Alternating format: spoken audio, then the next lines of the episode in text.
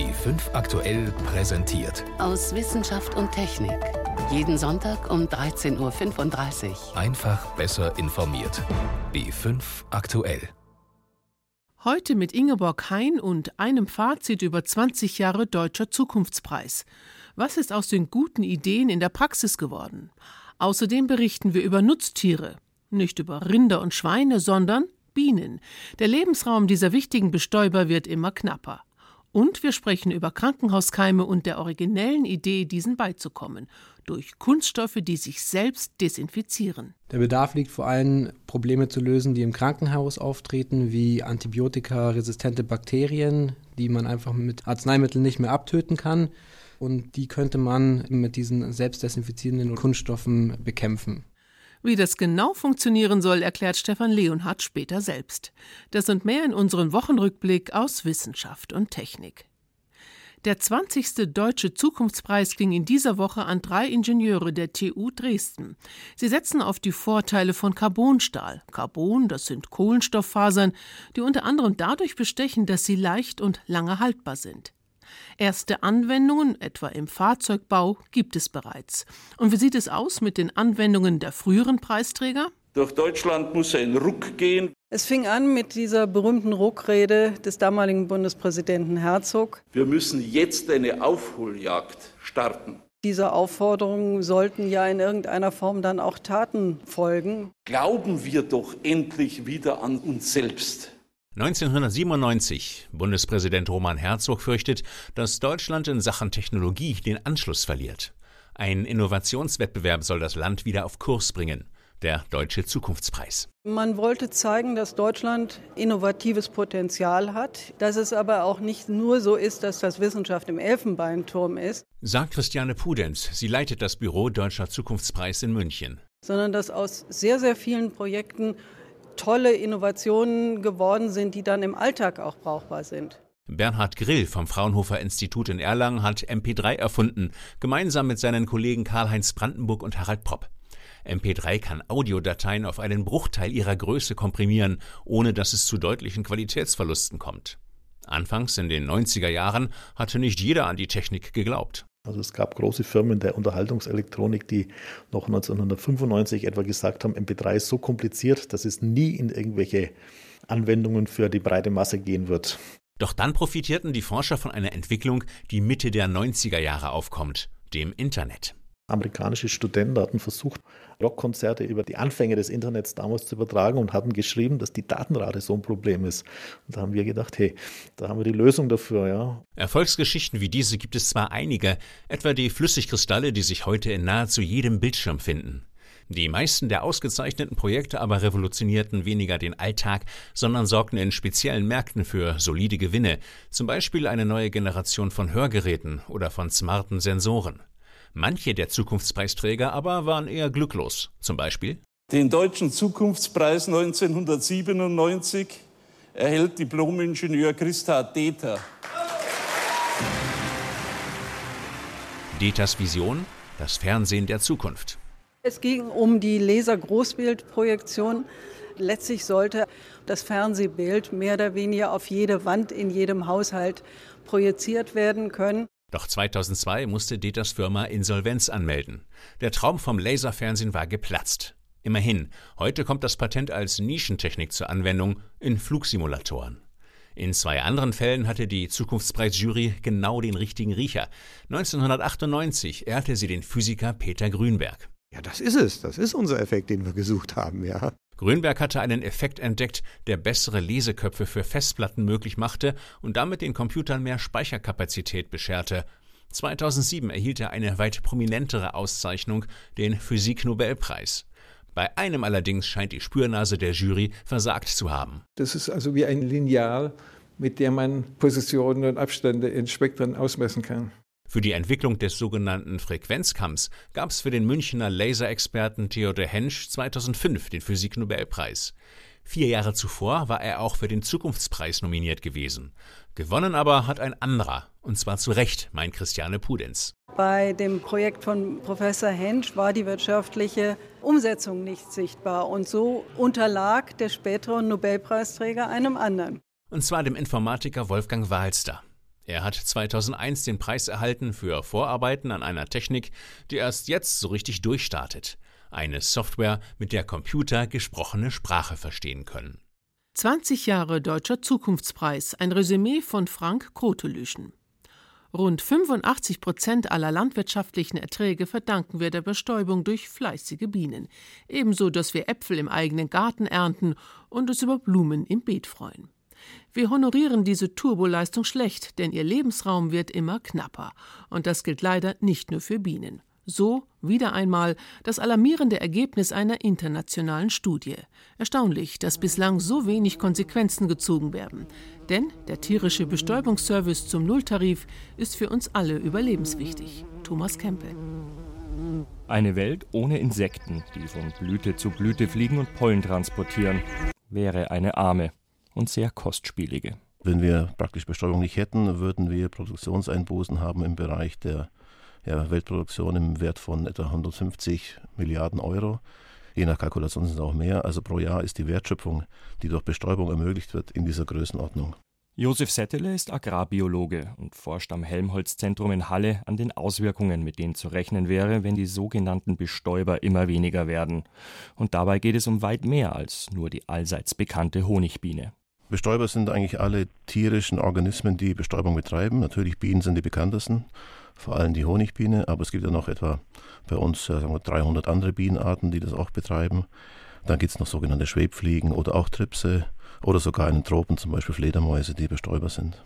Allen gemeinsam ist, dass es mit Ausnahme nicht besonders gut für sie aussieht. Und es ist erschreckend viel dran an der Behauptung.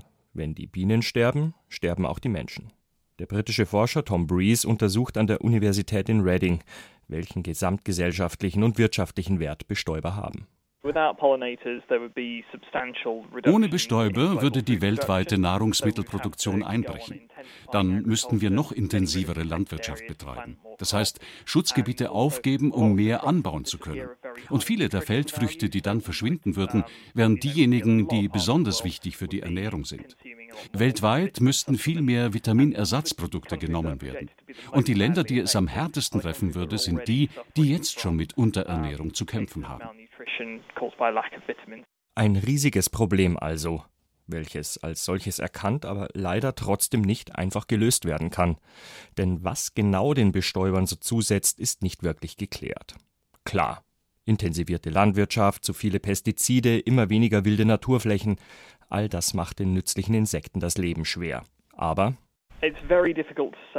es ist schwierig zu sagen, was der eine spezielle Grund ist. Und was wir auch nicht wissen, ist, in welchem Zusammenhang die verschiedenen Probleme genau stehen.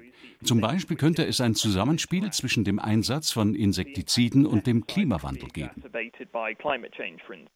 Sicher sind sich die Experten darin, dass etwas getan werden muss. Sie fordern Pflanzenschutzmittel besser zu kontrollieren und zu prüfen, als einen Schritt. Weiter sollen die Landwirte noch mehr mit ins Boot geholt werden, um die Vielfalt der Tier- und Pflanzenarten zu erhalten. Auch finanzielle Anreize ohne viel Bürokratie könnten helfen, so die Empfehlung. Maßnahmen, die allerdings von vielen Mitspielern auf vielen Ebenen umgesetzt werden müssen, Agrarbiologe Josef Settele. Bei uns kann man sagen, EU ist wichtig, weil die ganze Landschaftspolitik EU getrieben ist. Also dort der Adressat die EU, aber dann auch die nationale Politik und letztlich auch runter bis zum Detail, bis zur Region oder sogar zum einzelnen Betrieb über Landwirtschaftsberater, um die Dinge, die sehr lokal spezifisch sind, auch umzusetzen. Eine entsprechende Empfehlung, wie die Bestäuber geschützt werden könnten, wurde Anfang des Jahres von 120 Regierungen angenommen. Ob und wie die Vorschläge nun umgesetzt werden, ist offen. Wünschenswert wäre, dass es schnell geht. Denn ohne Biene, Schwebfliege und Co. sieht es schlecht aus, auch für uns. So die ernüchternde Bilanz von Thomas Kempe. Sie hören B5 am Sonntag aus Wissenschaft und Technik im Studio Ingeborg Hein. Wenn ein Sexualstraftäter vor Gericht steht, gibt es prinzipiell zwei Möglichkeiten. Er muss ins Gefängnis oder Gutachter stellen eine psychische Störung fest. Dann lautet das Urteil in der Regel Aufenthalt und Therapie in einer stationären Einrichtung der forensischen Psychiatrie. Zur Behandlung zählen eine Psychotherapie und, falls der Verurteilte zustimmt, Medikamente, die seinen Sexualtrieb beeinflussen. Diese Mittel lehnen viele ab, und Experten verstehen das sogar, denn diese Mittel haben es in sich. Es ist unsicher, ob und wie sie wirken. Nötig sind aussagekräftige Studien, die aber fehlen. Ein heikles Thema, wie eine Tagung in Berlin gezeigt hat. Volkert Wildermuth. Das Medikament Salvazyl soll psychisch kranken Sexualstraftätern helfen, ihre Triebe in den Griff zu bekommen. Es senkt den Testosteronspiegel, ist eines der Medikamente zur chemischen Kastration. Die Medikamente werden gegeben, sie sind nebenwirkungsträchtig und eigentlich wissen wir nicht genau, ob sie das eigentliche Therapieziel, nämlich die Reduktion von Gefährlichkeit, ob sie das wirklich erreichen. Ein Unding, findet Jürgen Müller, Professor für forensische Psychiatrie und Psychotherapie in Göttingen. Sowohl die Patienten als auch die Psychiater brauchen verlässliche Daten für die Therapieentscheidung, und die Öffentlichkeit sollte ein großes Interesse an dieser Frage haben. Schließlich ist so eine Behandlung auch ein wichtiges Argument bei der Entscheidung, ob ein solcher Straftäter die Anstalt wieder verlassen kann. Sechs Jahre lang wurde deshalb in Göttingen eine Studie nach den höchsten wissenschaftlichen Ansprüchen vorbereitet.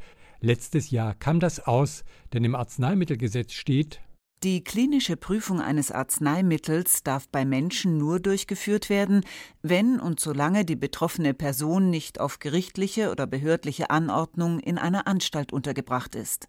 Diese Regelung geht auf die Erfahrungen der Nazizeit zurück und soll die Patienten in der forensischen Psychiatrie davor schützen, als Versuchskaninchen missbraucht zu werden. Auch die Göttinger Forscher wollten keinen Freibrief für Studien, aber eine strikte Auslegung des Gesetzes schadet den Betroffenen selber, meinten sie. Sie hatten deswegen den Vorsitzenden Richter am Göttinger Landgericht Matthias Koller um Rat gefragt. Der Wortlaut gilt natürlich grundsätzlich, aber er findet dort Einschränkungen, wo die Anwendung des Gesetzes nach seinem klaren Wortlaut zu an sich widersinnigen Ergebnissen führt, zu Ergebnissen, die im Widerspruch zu dem stehen, was das Gesetz eigentlich will. Das Gesetz will vor allem die Interessen der in der forensischen Psychiatrie untergebrachten Männer schützen. Derzeit erhalten sie Medikamente, deren Nutzen-Nebenwirkungsprofil im Grunde gar nicht bekannt ist. Deshalb wäre eine Studie, die diese Wissenslücke schließt, im Interesse dieser Männer, so Jurist Matthias Koller. Außerdem traut der Gesetzgeber den Männern an anderer Stelle zu, eine freie Entscheidung treffen zu können. Das Kastrationsgesetz, eben ein anderes Bundesgesetz, stellt ausdrücklich klar, dass die Selbstbestimmungsfähigkeit, die Freiwilligkeit der Einwilligung in eine Behandlung mit diesen Medikamenten nicht eingeschränkt ist, wenn jemand in Haft oder in einer Unterbringung ist. Und da stehen also zwei Gesetze, die zu ganz unterschiedlichen Bewertungen der Unterbringungssituation kommen, was die Freiwilligkeit der Einwilligung betrifft, gegeneinander. Die Studie sah auch umfangreiche Sicherheitsregeln vor, um eine solche freie Entscheidung zu ermöglichen. Die Teilnehmer wären von Ärzten beraten worden, die weder mit der Studie noch der Anstalt verbunden sind. Es hätte einen ständig ansprechbaren Ombudsmann gegeben und die Entscheidung für oder gegen die Teilnahme hätte keinen Einfluss auf Lockerungen gehabt. Das sind gute Ansätze, gesteht der Jurist Gunnar Duttke vom Zentrum für Medizinrecht in Göttingen zu. Aber es ändert nichts an der Gesetzeslage. Das ist aus meiner Sicht eine sehr klare Regelung, ein kategorisches Verbot. Der Gesetzgeber hat in anderen Regelungen des Arzneimittelgesetzes durchaus Differenzierung vorgenommen. Diese Regelung ist ganz kategorisch ohne Ausnahme und sollte deshalb auch ernst genommen werden, soweit es um die Frage des geltenden Rechts geht. Änderungen dieses Rechts könnten nur die demokratisch gewählten Abgeordneten des Bundestags beschließen. Die haben ja gerade in der Novelle des Arzneimittelrechts die Forschung an dementen Patienten unter strikten Auflagen ermöglicht. Ähnlich könnten sie in Zukunft auch den Weg zu Studien in der forensischen Psychiatrie öffnen. Medikamententests in der forensischen Psychiatrie. Ein Beitrag von Volkart Wildermuth. Wer in ein Krankenhaus muss, will gesund werden und auf keinen Fall noch kränker. Genau das ist aber durchaus möglich. Stichwort Krankenhauskeime, gegen die keine Antibiotika mehr helfen. Allein in Deutschland sterben deswegen jedes Jahr 20.000 bis 30.000 Menschen. Ein Problem, das Kliniken noch immer nicht im Griff haben, trotz eigener Hygienebeauftragten. Neue Ideen sind also gefragt und die gibt es. Zum Beispiel Kunststoffe, die sich selbstständig desinfizieren. Daran arbeiten zum Beispiel Forscher an der TU München. Stefan Leonhardt ist erst 27 Jahre alt und schon an drei Patenten und zwei Firmen beteiligt. Ganz offensichtlich ist sein Studienfach, die Medizintechnik, eine Zukunftsbranche. Schon im Studium hat er damit begonnen, eine spezielle Sorte Kunststoffe zu entwickeln, solche, die sich von selbst keimfrei halten. Der Bedarf liegt vor allem, Probleme zu lösen, die im Krankenhaus auftreten, wie antibiotikaresistente Bakterien, die man einfach mit dem aktuellen Arzneimittel nicht mehr abtöten kann. Das ist eine Riesenproblematik dort und die könnte man eben mit diesen selbstdesinfizierenden oder antimikrobiellen Kunststoffen bekämpfen. Sie könnten zum Beispiel für Nachttische im Patientenzimmer verwendet werden, für Klobrillen oder Telefone, eben alles, was ein Patient im Krankenhaus berührt und was regelmäßig mit Chemikalien desinfiziert werden muss. Im Medizintechniklabor an der TU München gibt es so ein keimtötendes Material schon. Stefan Leonhardt hat es im 3D-Drucker hergestellt. Wie weiße Knöpfe sehen die runden Kunststoffplättchen aus. Auf die quasi später die Bakterien draufkommen. Und mit denen wird dann die Absterberate der Bakterien bestimmt. Das sehen wir jetzt gleich im Labor auch nochmal, wo die im Live-Einsatz sind. Aber das wären jetzt mal diese Beispielplättchen. Weiß sind sie, weil Stefan Leonhardt dem durchsichtigen Kunststoff ein Pigment zugesetzt hat. Winzigste Teilchen von Titandioxid. Dieses keramische Material hat eine ganz besondere Eigenschaft. Wenn man es mit ultraviolettem Licht bestrahlt, bildet es sogenannte Radikale, aggressive Substanzen, die Keime abtöten. Wir haben jetzt verschiedene Plättchen mit verschiedenen Titandioxid gehalten, also einmal ohne Titandioxid, welche mit 1% gerade, mit 2 und 5. Je mehr Titandioxid da drin ist, desto weißer werden sie auch. Auf diese Plättchen kommen dann die Bakterien drauf, die werden einfach drauf pipettiert mit einer bestimmten Keimzahl. Anschließend werden sie dann in UV-Licht, das ist hier hinten diese UV-Kammer, unter die UV-Lampe gelegt. In dem Versuch wird jetzt eine Stunde beleuchtet und anschließend wird eben von diesen Plättchen die Bakterien wieder abgewaschen, um morgen die dann auszuzählen. In früheren Versuchen hat auf den weißen Knöpfen nicht einmal jedes tausendste Bakterium überlebt. Was die Keimfreiheit angeht, erfüllt dieser Kunststoff damit die Norm, die für Materialien im Krankenhaus gilt. Andere Probleme muss Stefan Leonhardt noch lösen. Dass die Radikale, die eigentlich unsere Mikroorganismen töten sollen, auch unsere Materialoberfläche selber angegriffen haben. Das heißt, die Bauteile haben sich teilweise selber zersetzt. Nachdem sie einige Wochen in der Sonne waren, konnte man sie quasi wie Staub zerbröseln. Da sind wir dran, das zu lösen, indem man andere Kunststoffarten einsetzt, die beständiger gegen den Angriff von solchen Radikalen eben sind. Vielleicht machen aber auch ganz andere Entwicklungen das Rennen. Da gibt es zum Beispiel noch Oberflächenbeschichtungen auf Silberbasis. Die Regensburger Firma RAS will sie demnächst mit der dortigen Uniklinik erproben. Und Forscher aus Saarbrücken untersuchen, wie man die keimtötende Wirkung von Kupfer nutzen kann. Klingt alles vielversprechend, jedenfalls im Prinzip, findet der Arzt Peter Walger vom Vorstand der Deutschen Gesellschaft für Krankenhaushygiene. Also spannend ist das. Da erwarten wir auch deutliche technische Entwicklungen, aber die sind allesamt nicht so zurzeit so relevant, dass man sagt, dieses Produkt muss jetzt sein in der Technologie eines Krankenhauses, weil der Beweis da ist, dass es zur Reduktion der Krankenhausinfektion führt. Das gibt es zurzeit nicht. Da spielen so viele Faktoren rein, dass die Frage der Materialbeschaffenheit nur einer von vielen Aspekten ist. Das gilt erst recht für eine noch ambitioniertere Anwendung der Kunststoffe mit Titandioxid, die Stefan Leonhardt von der TU München ebenfalls im Visier hat. Künstliche Kniegelenke zum Beispiel. Da sind die Gleitflächen oft aus Kunststoff. Doch die dürfen natürlich nicht zerbröseln, und auch sonst muss das neue Material erst einmal beweisen, dass es in jeder Hinsicht besser ist als das heute verwendete. Originelle Ideen, aus denen etwas werden könnte. Helmut Nordwig hat sie vorgestellt. Können Sie sich riechen? Ganz wörtlich gemeint. Die meisten von uns erschrecken, wenn sich im Laufe des Tages so langsam unangenehme Duftwolken unter den Armen bemerkbar machen. Peinlich, peinlich. Mit Deo wäre das nicht passiert. Oder doch? Fakt ist, manche Menschen reagieren krankhaft auf Schweißgeruch und trauen sich deswegen kaum mehr unter Leute. Ihnen wollen Forscher helfen. Die erste Voraussetzung dazu ist, überhaupt den eigenen Schweißgeruch zu erkennen. Reporterin Carmen Wojcik im nicht ganz schmerzfreien Selbstversuch. Autsch, die Pflaster sitzen ziemlich fest. Ich habe damit zwei Achselschweißpads unter meinen Armen festgeklebt. 24 Stunden lang habe ich in diese Mullbinden hier hineingeschwitzt, denn sie sind gleich Teil eines Geruchsexperiments hier am Psychologischen Institut der Technischen Universität Braunschweig. Dabei soll ich meinen eigenen Körpergeruch im Vergleich zu anderen Schweißproben erschnüffeln. So wollen die Forscher herausfinden, wie ich meinen Schweiß selbst wahrnehme. Also ich kann mich eigentlich sonst immer ganz gut riechen, aber es gibt eben Menschen, die glauben, dass sie furchtbar stinken und dass sie ihren unangenehmen Körpergeruch auch mit ständigen Waschen, Cremen und Sprühen nicht loswerden können. Der Psychologe René Schmidt, der diese Tests hier schon mit einigen anderen Probanden durchgeführt hat, will wissen, ob das wirklich am Schweißgeruch liegt oder nicht doch vielleicht an etwas ganz anderem. Was machen Sie denn jetzt mit meinem Schweiß? Kommen Sie einfach mit, ich zeige Ihnen das direkt. Also diese Schweißpads werden jetzt in kleine Stückchen geschnitten und ein Teil davon wird mit einer Flüssigkeit präpariert für die chemische Analyse.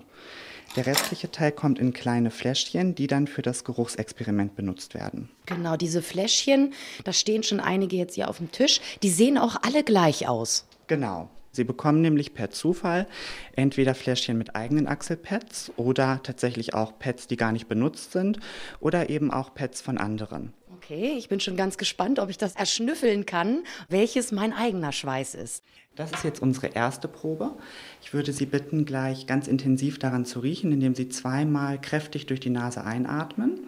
Und während Sie das tun, möchte ich Sie bitten, in eine Kamera zu blicken. Sie werden nämlich aufgezeichnet. Wir möchten Ihre Reaktionen beim Riechen an den Proben feststellen. Also sieht man in der Mimik Ekel, Angst. Was besonders interessant ist eben bei Personen, die Angst vor dem eigenen Geruch haben. Vielleicht reagieren die ja wirklich heftiger, wenn sie ihren eigenen Geruch riechen. Okay, gut. Dann nehme ich jetzt mal dieses Glasfläschchen in die Hand und äh, halte meine Nase drüber. Also, ich rieche nichts. Dann kommt das zweite Fläschchen. Da rieche ich so ein bisschen was, aber es könnte auch einfach nur dieses Pad sein, diese Mullbinde. Ich denke nicht, dass es meine Probe ist. Ähm, jetzt stellt er mir hier eine dritte Probe vor die Nase. Also hier rieche ich tatsächlich ein bisschen was und ich würde auch sagen, ja, das riecht also nach Schweiß. Könnte meine Probe sein. Aber es ist wirklich ganz, ganz, ganz schwer herauszufinden, ob das mein eigener Geruch ist, ob da überhaupt was riecht. Also die Gerüche sind jetzt nicht so, dass man da das Fläschchen an die Nase hält und man gleich so uh, nach hinten überfällt, weil es also ganz unangenehm riecht. Das hatte ich jetzt bei keiner Probe. Wie ist das denn bei den anderen Testpersonen gewesen? Haben die das gleich auf Anhieb gewusst? Also die meisten sind sich natürlich auch unsicher, was gerade den eigenen Geruch angeht. Also abschließend können wir das noch nicht hundertprozentig interpretieren, aber ich finde, es ist erstmal eine wichtige Erkenntnis, zum einen festzustellen, dass auch Menschen, die sich eigentlich viel mit dem eigenen Geruch beschäftigen, den Geruch dann im Endeffekt doch nicht so gut erkennen. Generell können wir noch nicht so viel zu den Ergebnissen sagen. Wir haben einfach noch nicht genügend Probanden, weshalb es eben wichtig ist, da auch einfach am Ball zu bleiben. Was ist eigentlich mit meinen Proben? Habe ich denn nun die richtige, also meine eigene, herausgeschnüffelt? Also ich meine ja, das war die dritte Probe. Was Ihre eigenen Ergebnisse angeht, da haben Sie tatsächlich einmal richtig getippt, aber ich habe Ihnen eben auch noch zwei weitere Male Ihren eigenen Geruch gegeben, da haben Sie es nicht erkannt. Ein kleines Riechexperiment von Carmen Wojcik. So viel für heute aus Wissenschaft und Technik. Am Mikrofon Ingeborg Hein.